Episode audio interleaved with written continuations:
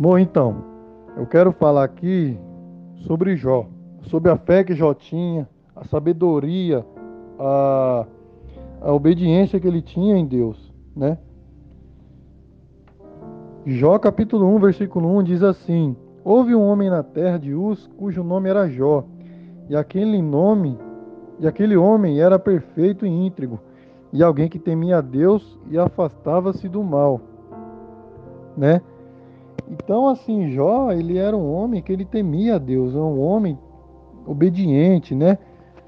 Era um homem que conhecia sobre o poder de Deus, que conhecia Deus, né? E ele se afastava do mal porque sabia o quão era ruim as coisas do mal, né? Jó, ele era um homem que ele era um homem bem bem, bem sucedido, né? Ele é bem, bem próspero, né? Ele tinha sete filhos e três filhas. Ele tinha bens, né? Como ovelhas, jumentas, né? Tinha camelos e muitos servos.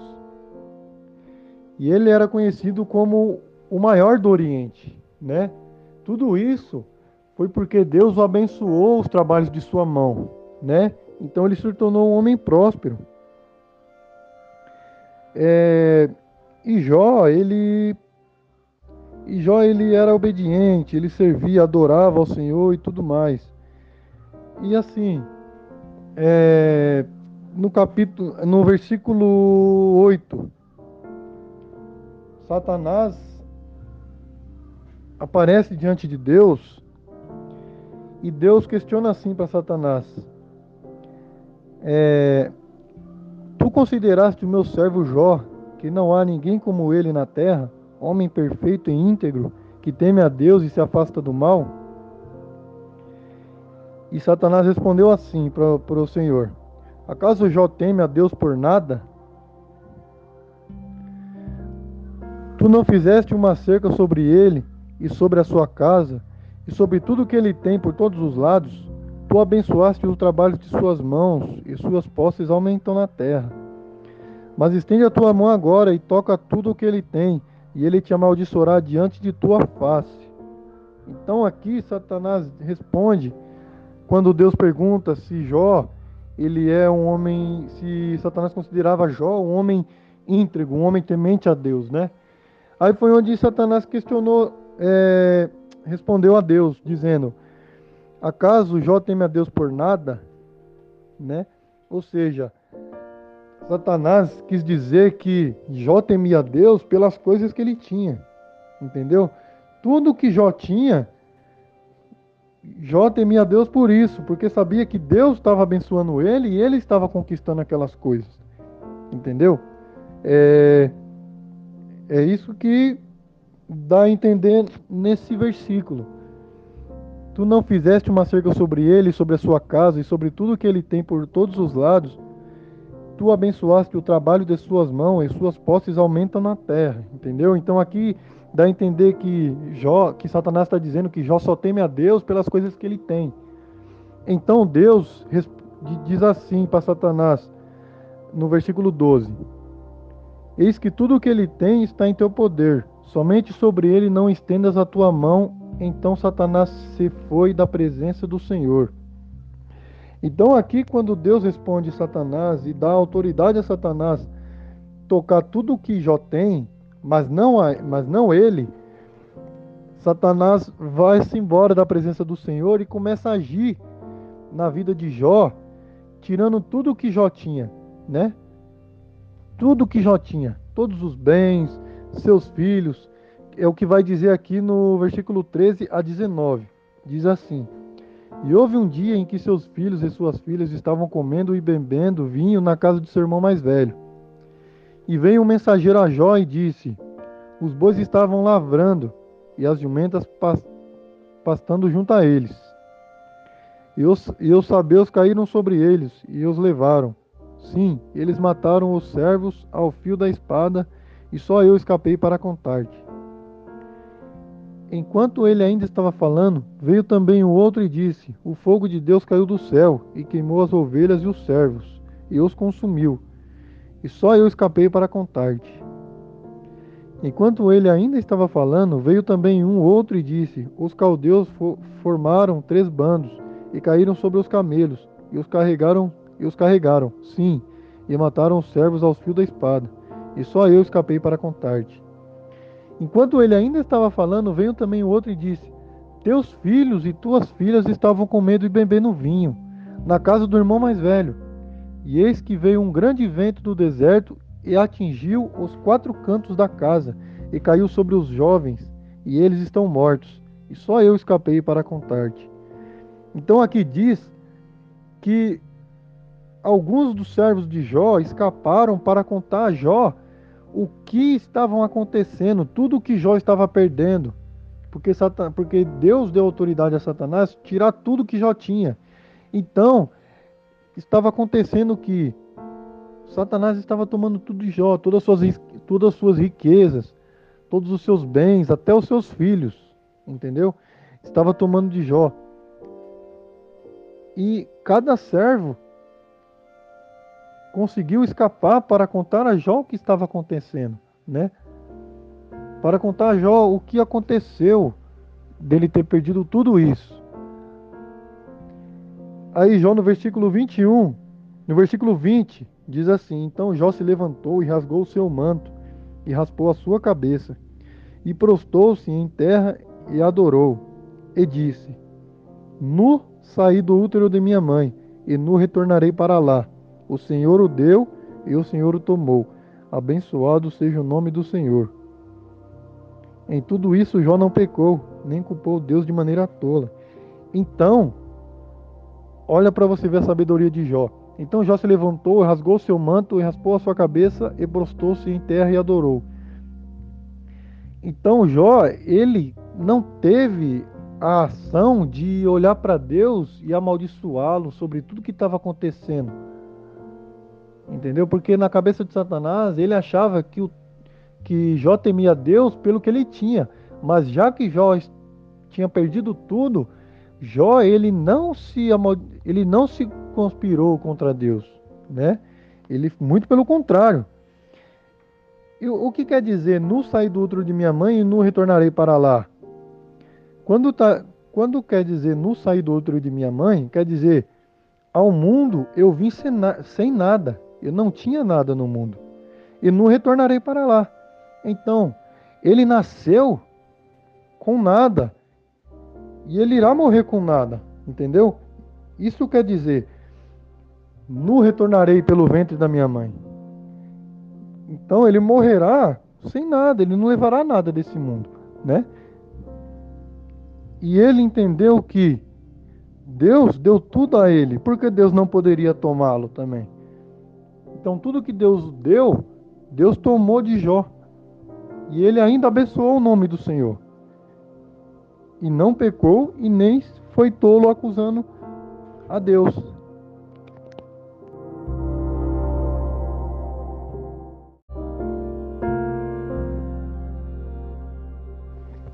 Então, sobre esse primeiro capítulo, o que quer dizer?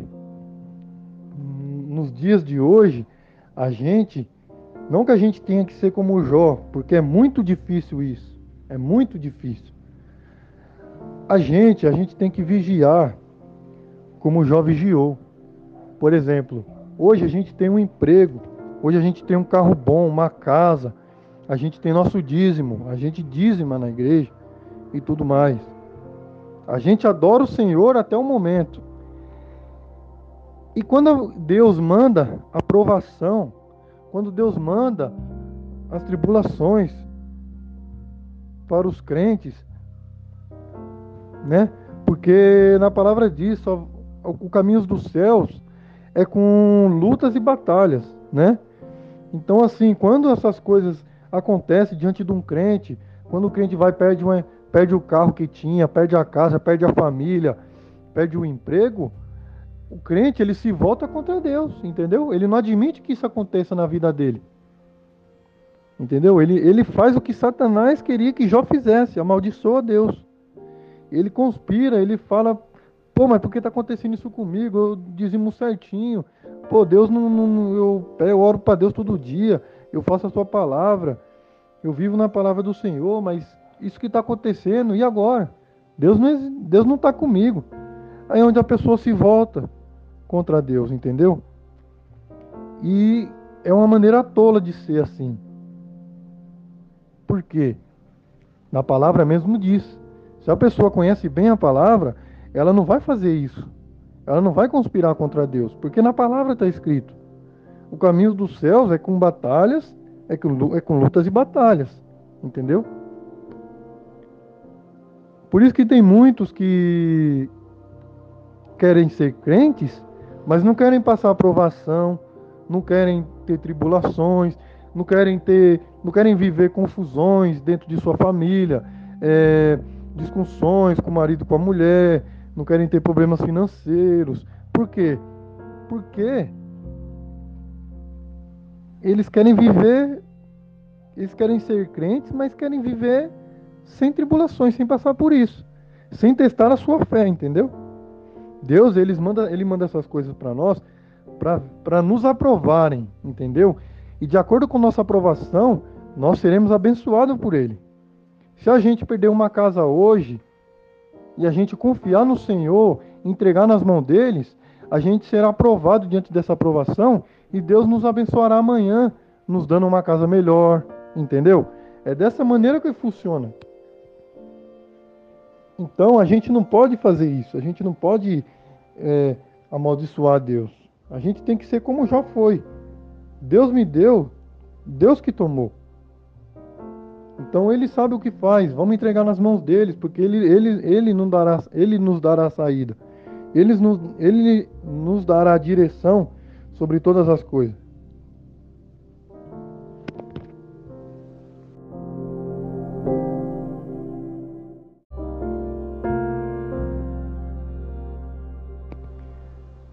E aqui no capítulo 2, irmão, é, Satanás se apresenta novamente para Deus.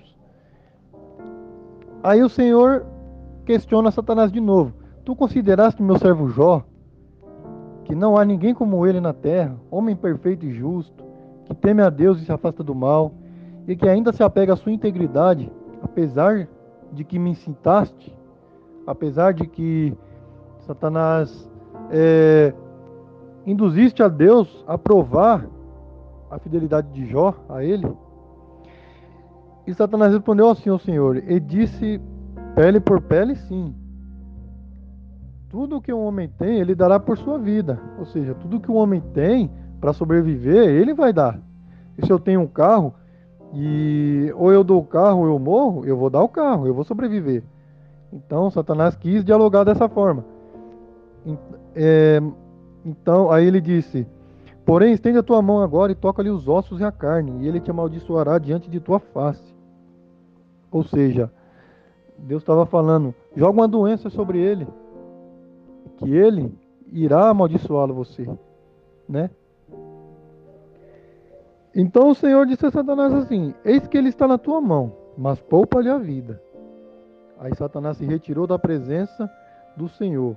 Ou seja, Deus deu novamente a autoridade sobre Satanás para poder fazer o que ele quisesse, mas não tirasse a sua vida, né?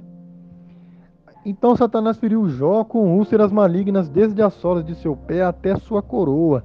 Ou seja, Jó se encontrou num, numa situação de calamidade, é uma situação de enfermidade, de dores, de sofrimento, de angústia, de horror, né?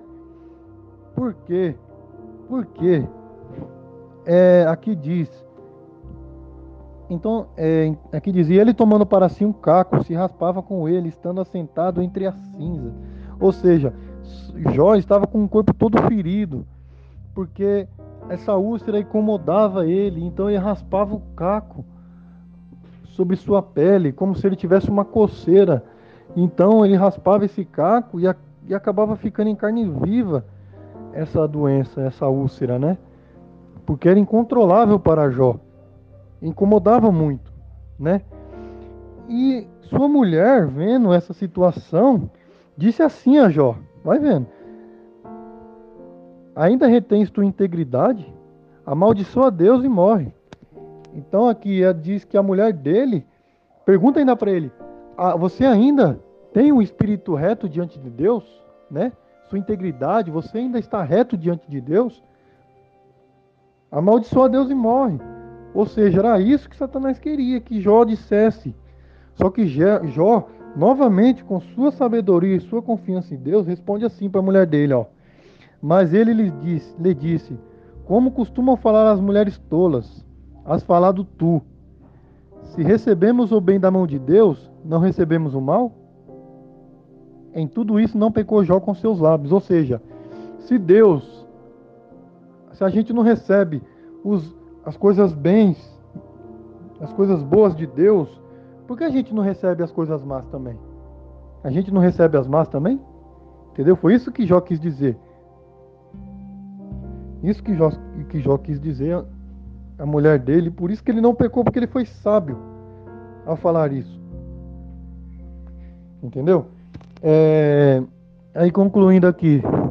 Então, quando os três amigos de Jó ouviram sobre todo este mal que lhe, sobrevi, que lhe sobreviera, que lhe sobreviera, cada um veio do seu, de seu próprio lugar. Ele faz o Temanita, e Bildade, o Suíta, Zofar, o Naamatita porque haviam concordado em vir para prantear com ele e consolá-lo. Enquanto eles levantaram seus olhos de longe, não conheceram, levantaram sua voz e choraram.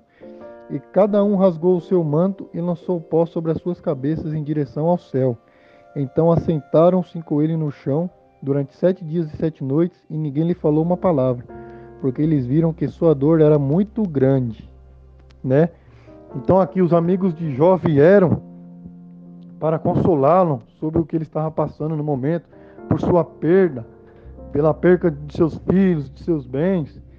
E eles depararam com aquela situação que Jó estava passando, né? E ficaram ali olhando para Jó. Ficaram ali lamentando por ele. E não falaram nada, porque estavam vendo o quanto Jó estava sofrendo pela situação que ele estava passando. Né? Faltavam-lhe palavras para dizer. Então, assim, é, esses três amigos, eles irão conspirar contra Jó, para Jó conspirar contra Deus também. Só que isso já é a partir do capítulo 3. Hoje eu vou falar só do capítulo 1, capítulo 2, mas para frente a gente discute sobre isso se você tiver interesse, né? Então aqui diz o que? Que Satanás testou Jó, nova, pediu, é, Satanás meio que induziu a Deus testar Jó novamente para ver a sua fidelidade, só que dessa vez tocando nele, né? Jogando enfermidade sobre ele.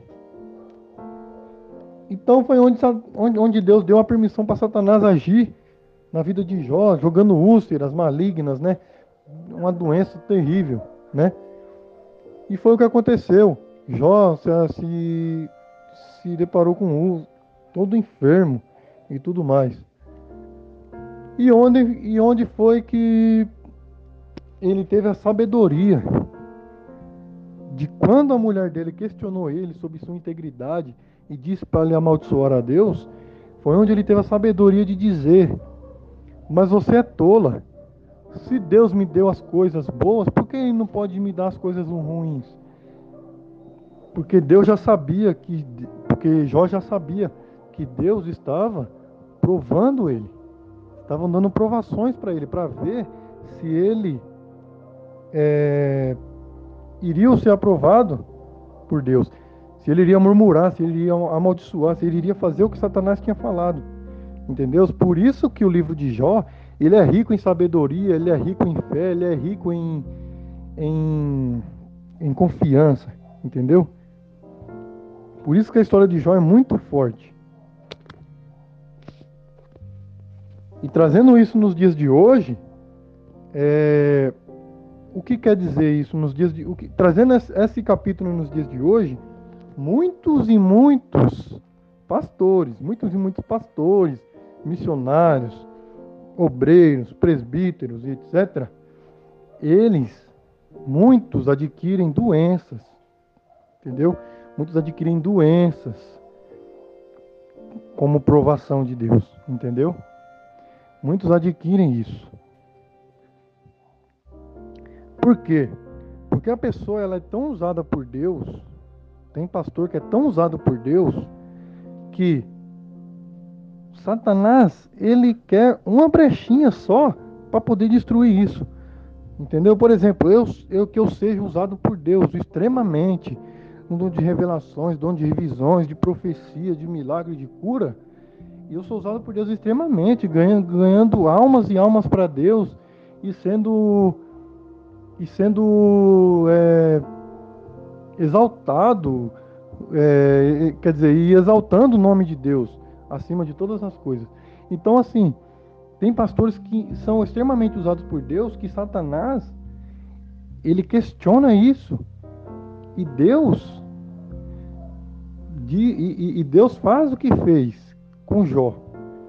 Deus permite que Satanás haja na vida desse, age na vida de, desse pastor para testar a fé do pastor, até onde a fé do pastor está, para testar a fé do, do pastor se ele é fiel mesmo, se ele confia mesmo em Deus.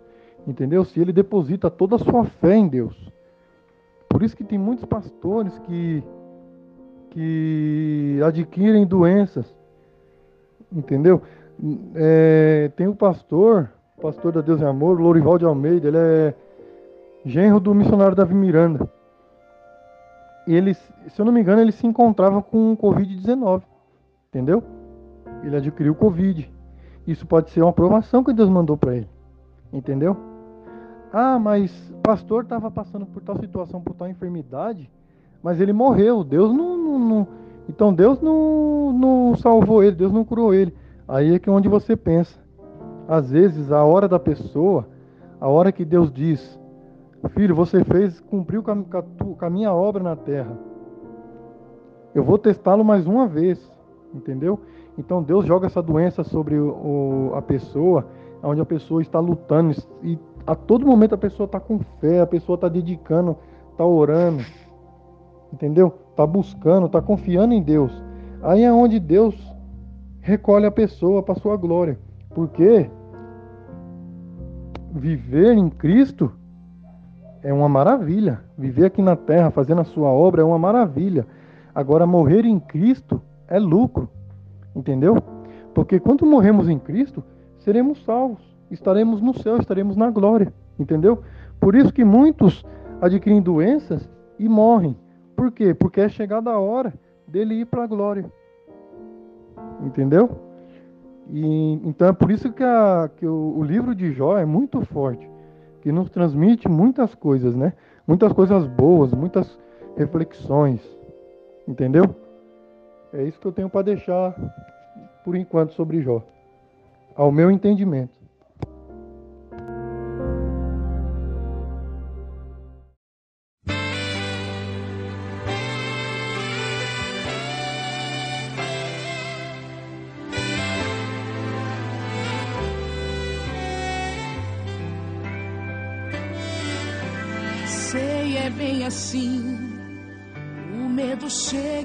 Aflição destrói as bases que sustenta o coração. Sei, é bem assim. É tão difícil suportar o medo, a dor e essa lágrima no olhar. Não sabes mais o que fazer nem mesmo para onde ir. A única certeza é que chegou ao fim. Mas se Deus mudou a minha vida, também vai mudar a tua história. Deus não deu seu único filho pra morrer por nós em vão outrora. Derramou seu sangue carmesim por você então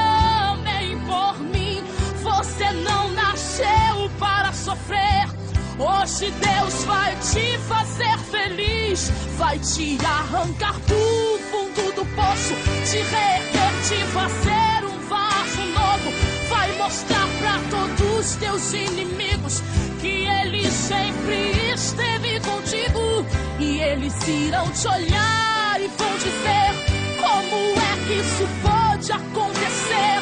Ele estava caído, derrotado, hoje está pé forte fortificado e você vai cantar do outro lado. E você vai cantar do outro lado.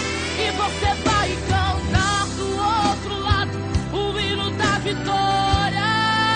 Só o Senhor é Deus. Só Deus é o Senhor. Se Ele te prometeu,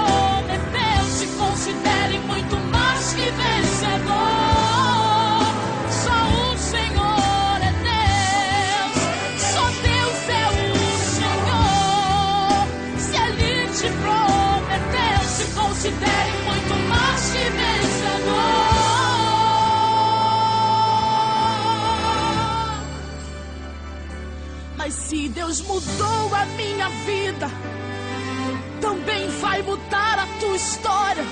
Deus não deu seu único filho pra morrer por nós em vão outrora. Derramou seu sangue carmesim por você e também por mim. Você não nasceu para sofrer.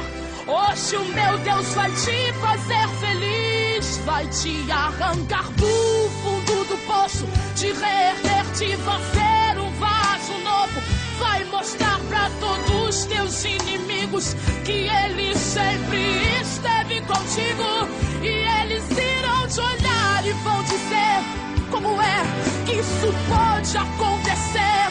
Ele estava caído, derrotado, hoje está de pé, fortificado. E você vai